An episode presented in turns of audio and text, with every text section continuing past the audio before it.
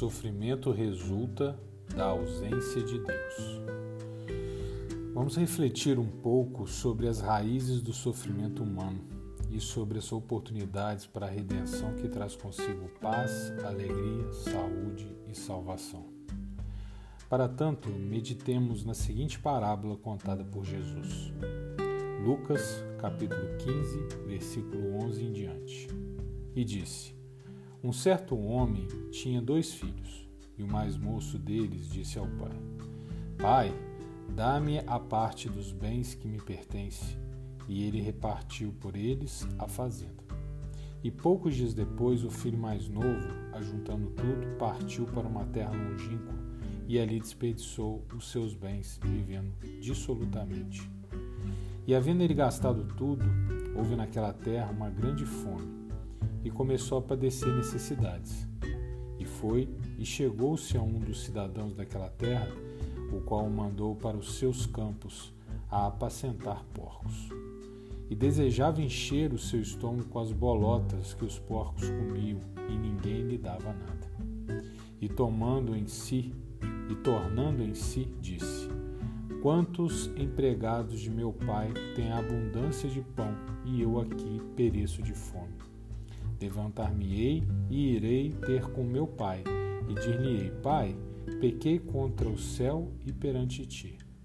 Já não sou digno de ser chamado teu filho. Faze-me como um dos seus empregados. E levantando-se, foi para o seu pai. E quando ainda estava longe, viu o seu pai e se moveu de íntima compaixão. E correndo, lançou-se-lhe ao pescoço e o beijou. E o filho lhe disse: Pai, pequei contra o céu e perante ti, e já não sou digno de ser chamado teu filho. Mas o pai disse aos seus servos: Trazei depressa a melhor roupa e vesti-lo, e ponde-lhe um anel na mão e sandálias nos pés. E trazei o bezerro cevado e matai-o e comamos, e alegramo-nos, porque este meu filho estava morto e reviveu, tinha se perdido e foi achado. E começaram a alegrar-se. E o seu filho mais velho estava no campo, e quando veio e chegou perto da casa, ouviu a música e as danças. E chamando um dos servos, perguntou-lhe: Que era aquilo? E ele lhe disse: Veio teu irmão, o teu pai matou o bezerro cevado, porque o recebeu são e salvo. Mas ele se indignou e não queria entrar. E saindo seu pai, rogava-lhe que entrasse com ele. Mas respondendo ele, disse ao pai: Eis que te sirvo há tantos anos, sem nunca transgredir o teu mandamento, e nunca me deste um cabrito para alegrar-me com os meus amigos. Vindo, porém, este teu filho que desperdiçou os teus bens com as meretrizes, mataste-lhe o bezerro cevado? E ele lhe disse: Filho, tu sempre estás comigo, e todas as minhas coisas são tuas. Mas era justo alegrarmos-nos e folgarmos, porque este teu irmão estava morto e reviveu, e tinha se perdido e achou-se. Como sabemos, a parábola é uma história fictícia que tem um propósito de transmitir sabedoria por meio de comparações, analogias, enfim. Então, quando a gente observa uma parábola como essa, logo nos indagamos, né? Sobre o que quer dizer cada personagem, cada ato. Você conseguiu identificar quem cada um dos personagens representa? Evidentemente, o Pai é Deus, sempre justo e misericordioso. Sendo desnecessário falar sobre os predicados do Supremo, vamos meditar um pouquinho sobre os filhos, primeiro sobre o mais novo e depois sobre o mais velho. O filho mais moço representa aquela pessoa que, cheia de confiança, resolve levar a sua vida longe da presença de Deus. Ele fica à própria sorte, e, consequentemente, sofre das mais diversas formas. Persegue vãs expectativas de satisfação e prazeres e acaba alcançando angústia e tristeza. A parábola nos mostra que a fonte do sofrimento não é o castigo de Deus, mas a ausência do Pai. Deus não causa sofrimento, ao contrário, ele protege os que confiam nele. A parábola nos mostra que nós não devemos imaginar que Deus possa vir a nos tentar, a nos fazer o mal. E aí eu me recordo do Salmo 34, versículo 18. Perto está o Senhor dos que têm o coração quebrantado e salva os contritos de espírito. Ele lhe guarda todos os seus ossos, nem sequer um deles se quebra. As coisas ruins não são obras de Deus são a consequência de viver longe de sua proteção. As raízes do sofrimento estão no coração obstinado que quer encher-se de coisas vãs. É como está lá em Jeremias capítulo 4, versículo 14.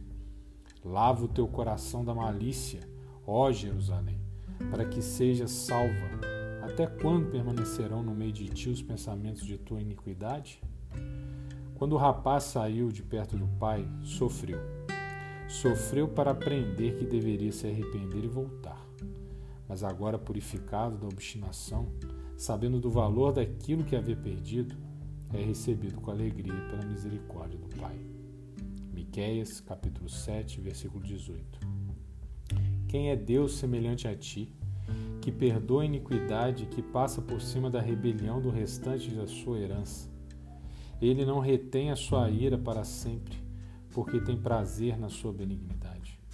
Tornará a apiedar-se apiedar de nós, sujeitará as nossas iniquidades, e tu lançarás todos os seus pecados nas profundezas do mar. Aprendemos com o filho mais moço que, Salmo 91, versículo 1 em diante. Aquele que habita no esconderijo do Altíssimo, a sombra do Onipotente, descansará. Direi do Senhor, Ele é o meu Deus, o meu refúgio a minha fortaleza, e nele confiarei. Porque Ele te livrará do laço passarinheiro e da peste perniciosa. Ele te cobrirá com as tuas penas, e debaixo de suas asas te confiarás. A sua verdade será teu escudo e broquião. É bastante comum prestarmos atenção no filho mais moço, pois de fato a mensagem central da parábola é a sua relação com o pai. Através dela somos ensinados que a essência da nossa derrota pessoal está na obstinação de tentar viver a própria vida longe de Deus. Mas o filho mais velho também nos mostra algo que devemos prestar muita atenção. Dos três personagens, esse representa a pessoa que é fiel, não se afasta do pai e vive sob a sua proteção. Porém, mostra também que não é porque essa pessoa tomou a decisão correta é, que está tudo resolvido. Não. Pelo contrário, é preciso vigiar permanentemente. Percebeu o ódio, a ingratidão e até uma pontada de inveja no filho mais velho? Sentimentos dessa natureza não coadunam com aquilo que se espera da pessoa que é guardada no refúgio paterno, recebendo tudo o que tem necessidade. Não adianta se abrigar no Pai e invejar os que levam uma vida errante, ou receber as bênçãos de saúde e prosperidade, correspondendo isso com murmurações ingratas. É como está lá em Salmo 103, versículo 2. Bendiga ao Senhor a minha alma, não esqueça de nenhuma de suas bênçãos. A misericórdia com a qual somos beneficiados deve servir de inspiração para que sejamos igualmente misericordiosos com as outras pessoas. Deus protege e guarda para que venhamos a buscar enxergar aqueles que estão desprotegidos com compaixão. Aquele que vive perto do Pai deveria tornar-se seu imitador. Efésios capítulo 5, versículo 1. Portanto, sejam imitadores de Deus como filhos amados Consequentemente, espera-se que o filho reaja de acordo com a reação do pai, não com ódio, mas com perdão, não com ingratidão, mas com piedade, com piedade e ternura, não com inveja, mas com generosidade. Viver na presença de Deus exige uma permanente renovação de entendimento, para que assim não venha a responder à graça com mesquinhez.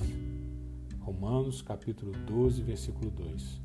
Não se amoldem ao padrão deste mundo, mas transformem-se pela renovação de sua mente para que sejam capazes de experimentar e comprovar a boa, agradável e perfeita vontade de Deus. Como sabemos, as parábolas servem para transmitir sabedoria por meio de comparações e analogias. Talvez você tenha se enxergado no filho mais novo. Neste caso, ouça a voz de Deus que te chama, que clama você ao arrependimento, desejoso de colocar no seu dedo um anel de dignidade. 1 João, capítulo 1, versículo 9. Se confessarmos os nossos pecados, ele é fiel e justo para nos perdoar os pecados e nos purificar de toda injustiça. Agora, se você se identificou com o filho mais velho, vigie, vigie, vigie, para sentir, pensar e agir de maneira correspondente às bênçãos que tem recebido no santíssimo abrigo do Pai. Assim sendo, Colossenses, capítulo 4, versículo 2. Dediquem-se à oração, estejam alertas e sejam agradecidos. Amém e graças a Deus.